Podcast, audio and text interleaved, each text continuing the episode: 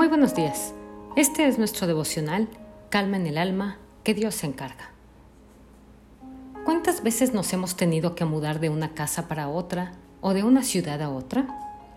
Es complejo cambiarse de una ciudad a otra.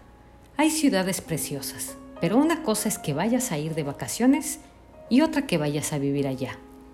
Adaptarse no es fácil, adaptarse a una ciudad fría o tal vez caliente. Cambia tu manera de vestir tu manera de relacionarte con la gente. Es difícil y toma tiempo, pero no es imposible. Siempre te adaptas, cuando el corazón está dispuesto, cuando entiendes que Dios tiene un plan con lo que estás haciendo. Ayuda mucho dejar de quejarte, de señalar las cosas, de criticar, de cuestionar, y nos disponemos de todo corazón para que las cosas se puedan hacer de la mejor manera. Cuando David vivía en el palacio como yerno del rey, tenía todas las comodidades que esto implica, pero de un momento a otro comenzó a ser perseguido por su suegro y tuvo que huir al desierto. Con esto perdió todo el estilo de vida que llevaba hasta el momento. Dejó la vida de lujo por estar errante en el desierto. Milca, la esposa de David, lo sacó por la ventana del palacio. Eso estuvo impresionante. Del capítulo 18 al capítulo 22 comienza su recorrido por el desierto y el momento en que Dios lo está procesando. Allí comienza un momento nuevo y diferente para David. En el momento que David deja el palacio, comienza para él un tiempo de proceso de Dios y durante esta temporada llegó a una cueva llamada Adulán, que representa un lugar de refugio. Es ese lugar donde cada uno de nosotros se puede esconder en Dios y hallar descanso. La familia de David al enterarse de lo que estaba sucediendo fueron a verlo a la cueva.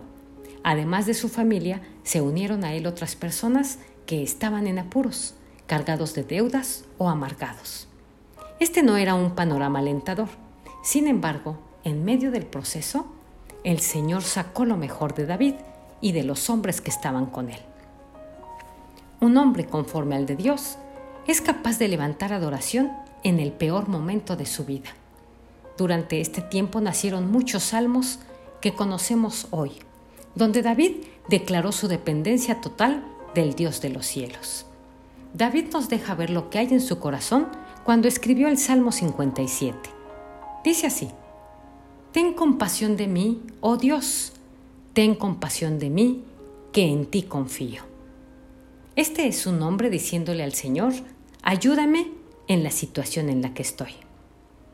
A la sombra de tus alas me refugiaré hasta que haya pasado el peligro. Es Saúl el que lo está siguiendo y tiene toda la razón de decir, necesito un refugio en ti, no un refugio de hombres. Luego dice en el versículo 2, clamo al Dios altísimo, al Dios que me brinda su apoyo. Desde el cielo me tiende la mano y me salva. Reprende a mis perseguidores. Dios me envía su amor y su verdad. Me encuentro en medio de leones, rodeado de gente rapaz. Sus dientes son lanzas y flechas, su lengua una espada afilada. Lo que tiene encima es a Saúl, con todo su ejército, persiguiéndolo para matarlo. Pero tú, oh Dios, estás sobre los cielos, tu gloria cubre toda la tierra. Es impresionante cómo David tiene una comprensión de la protección de Dios y de que Dios está metido en todo lugar. Tiene el concepto de que Dios lo ve todo, lo puede todo, lo sabe todo y que no lo va a dejar solo. En el versículo 6 dice, tendieron una red en mi camino y mi ánimo quedó por los suelos. En mi senda cavaron una fosa, pero ellos mismos cayeron en ella.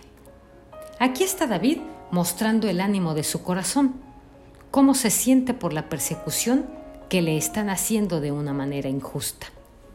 Firme está, oh Dios, mi corazón, firme está mi corazón. Voy a cantarte salmos.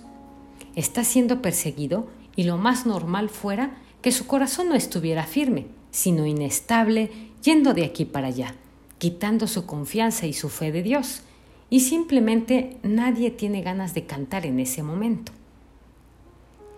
El versículo 8 dice, Despierta alma mía, despierten arpa y lira, haré despertar al nuevo día. Te alabaré, Señor, entre los pueblos, te cantaré salmos entre las naciones, pues tu amor es tan grande que llega a los cielos, tu verdad llega hasta el firmamento. ¿Cómo es posible que alguien cree, considera y sigue pensando que Dios lo ama, después de que lo botan del palacio donde estaba, y ahora se encuentra en el desierto corriendo, escondiéndose en una cueva, donde llega su familia desesperada, y todos los hombres que llegan ahí están endeudados, afligidos, tristes. ¿Por qué alguien considera que Dios no ha dejado de amarlo? Lo que sucede aquí es que muchas veces cuando tenemos situaciones difíciles y adversas que vivimos, pensamos por alguna razón que ya Dios no nos ama. Pero déjame decirte que las situaciones no tienen nada que ver con que Dios te ame o no te ame.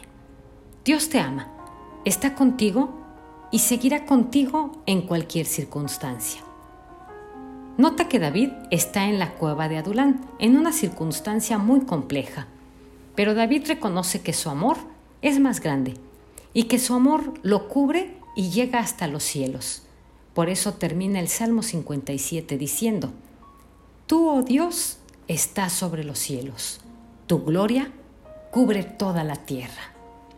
David era consciente de que su vida dependía de la soberanía de Dios, que el Señor está sobre los cielos, y no hay lugar que no sea cubierto por su gloria, no importa qué dificultad estés atravesando.